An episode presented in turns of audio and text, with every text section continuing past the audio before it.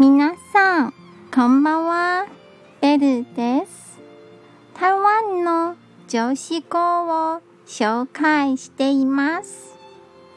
今日の言葉はこちらです。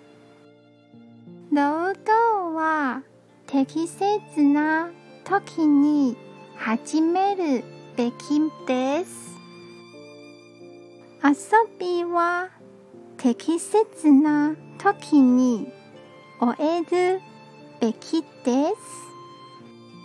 今日も一日お疲れ様でした。